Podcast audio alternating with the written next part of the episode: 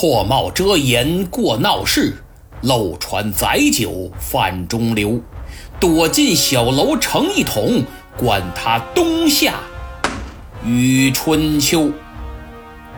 道光十八年十一月十五，公元一八三八年十二月三十一日，林则徐被任命为钦差大臣，前往广州主持禁烟。他以雷霆手段逼着英国人交出所有鸦片，并于。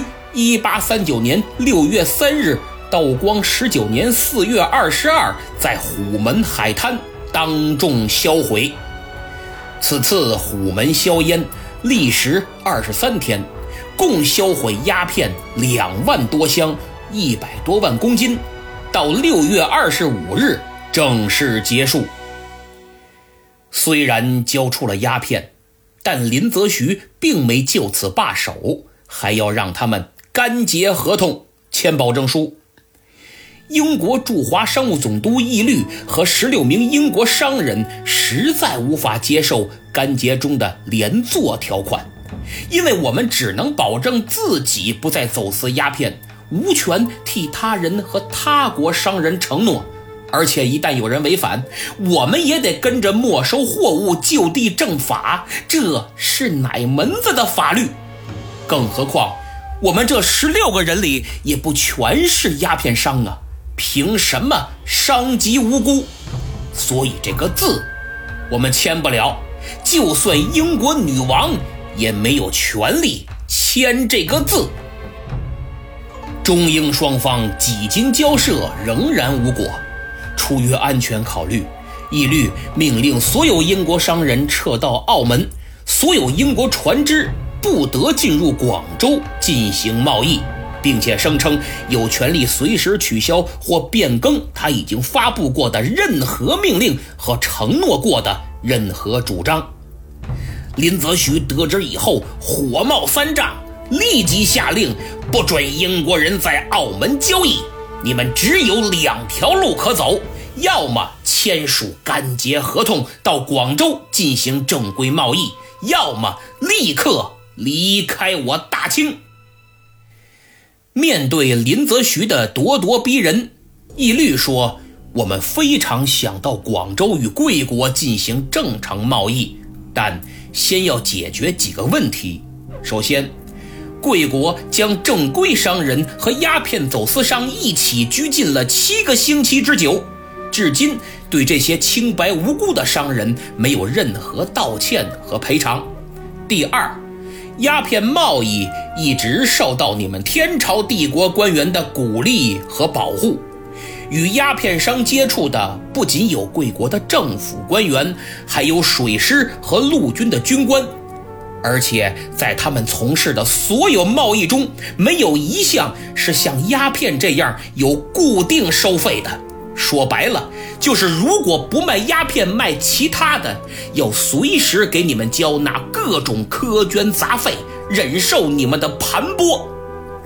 第三，英国商人觉得现在广州有重兵把守，进行贸易的话，人身安全难以保障。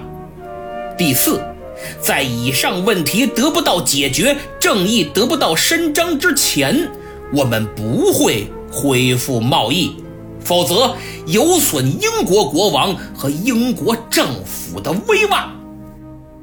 义律提的这四个问题，我个人觉得有理有据，不卑不亢。他的潜台词就是想告诉林则徐：你治理鸦片走私没问题，但得明白这问题不全出在我这儿啊。他们不是卖别的挣不着钱才卖的鸦片吗？而且你们有多少官员都指着鸦片走私捞好处呢？如果不打掉保护伞，不拆掉利益链条，鸦片走私就永远无法杜绝。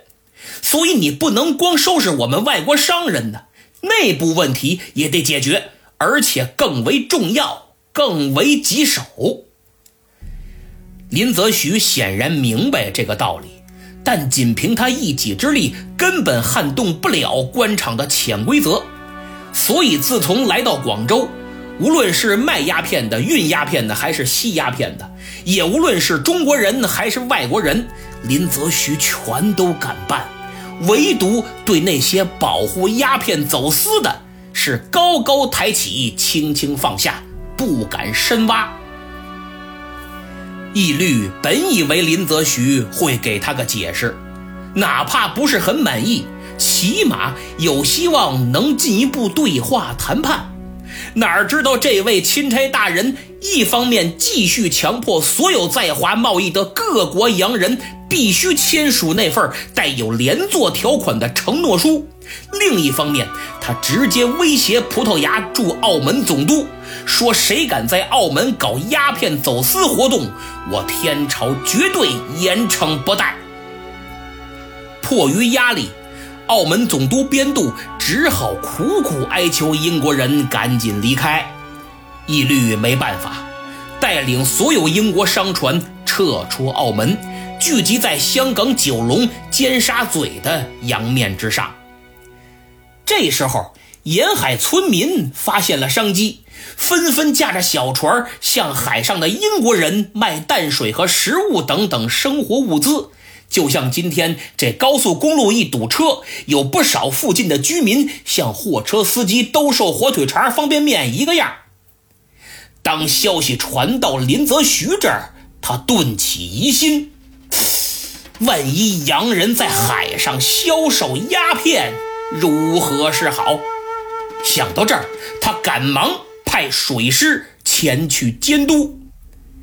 结果大清水师一来，老百姓呼啦全跑了，没人再敢去找英国人做买卖。可见老百姓有多惧怕清朝的官兵。由于物资供应出现严重问题，义律提出了强烈抗议。林则徐可不惯着。对他也发出了最后通牒，说五天之内，英国商船必须做出选择：要么签署干结合同进广州港进行贸易，要么立即回国。否则，我大清的水师战船随时能给你们点颜色看看，give you some color to see see。而且，你们这些洋人长期以来横行不法，贩卖鸦片。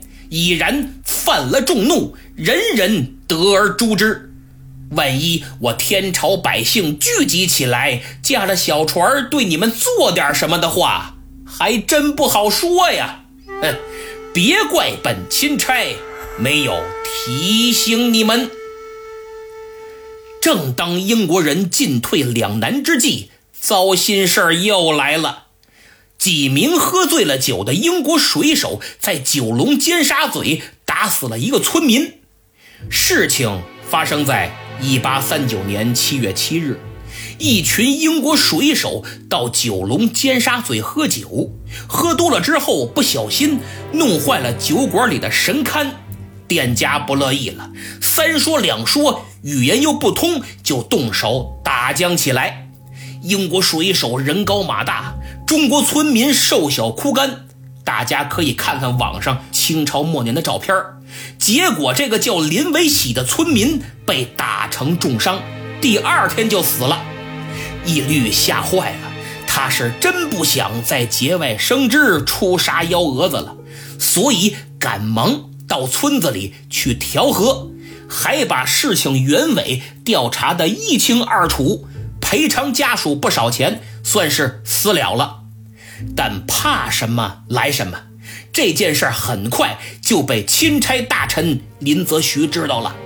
林则徐要求交出凶手，按大清律法处置。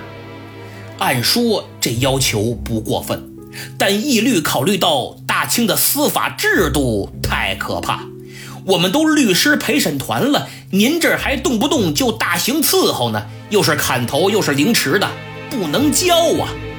林则徐一看不交是吧？行好，我给你再断水断粮。义律船上的淡水供应咔嚓就被切断了，差点把大伙渴死。此时的义律已经放弃了跟林则徐好好沟通的希望。哎，不在一个频道里，怎么可能说到一块去呢？无奈之下，他只得带着几艘船去九龙寻找淡水，结果遭到当地官员长达七八个小时的拖延。气急败坏的义律终于发出了最后通牒：如果再不给水，将击沉眼前一切中国船只。清廷自然不把洋人放在眼里。于是，一八三九年九月四日，中英之间的第一次武装冲突就这么开始了。由于义律只是通过开炮威胁以得到淡水等物资给养，并没有扩大冲突，当天就各自撤退。此时，英国国内已经得到消息，二十多天以后，一八三九年十月一日。英国内阁以商务受阻及大英子民生命受到威胁为由，做出将派遣舰队去中国远征的决定。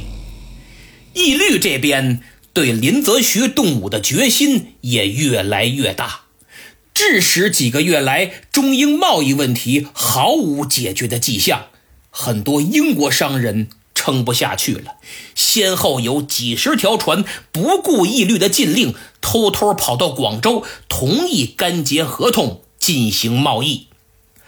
一八三九年十一月三日，又有一艘英国商船私自前往广州，义律恼羞成怒，派了两艘兵船追赶至广州虎门口外的川鼻洋海域，随即。开炮示警，阻止其进入海关。这艘商船害怕了，连忙掉头返回。可没想到，广东水师提督关天培正带船队巡逻呢，远远的发现有三艘英国战船，还开了两炮。怎么回事儿他带着舰队就过去了。英国人本来准备走呢。突然看到不少大清的战船包围过来，以为要开战呢，咣就一炮，所以完全是英军挑衅。这场战斗持续了大约两个小时，英军一艘战舰轻微受损，清军三艘战船进水，死十五人，伤数十人。关天培左手也被炸伤，史称川比海战。川比海战之后的整个十一月，中英之间又爆发了多次小规模冲突，但英国人意在威慑，并没有真打。大清的官员可来劲儿了，纷纷借此虚报战功，谎报军情。而林则徐更是在连具洋人的尸体都没见着的情况下，对这些所谓的辉煌战果深信不疑，向道光上奏：我军。七战七捷，道光被这些胜利冲昏了头脑，认为英国人根本不堪一击。一八三九年十二月，道光皇帝下令禁止和英国的所有贸易。一八四零年一月五日，林则徐被任命为两广总督，随即宣布正式封港。永远断绝和英国的贸易。一月十五日，英国军舰封锁了广州口岸与珠江口，中英之间的战争是一触继发。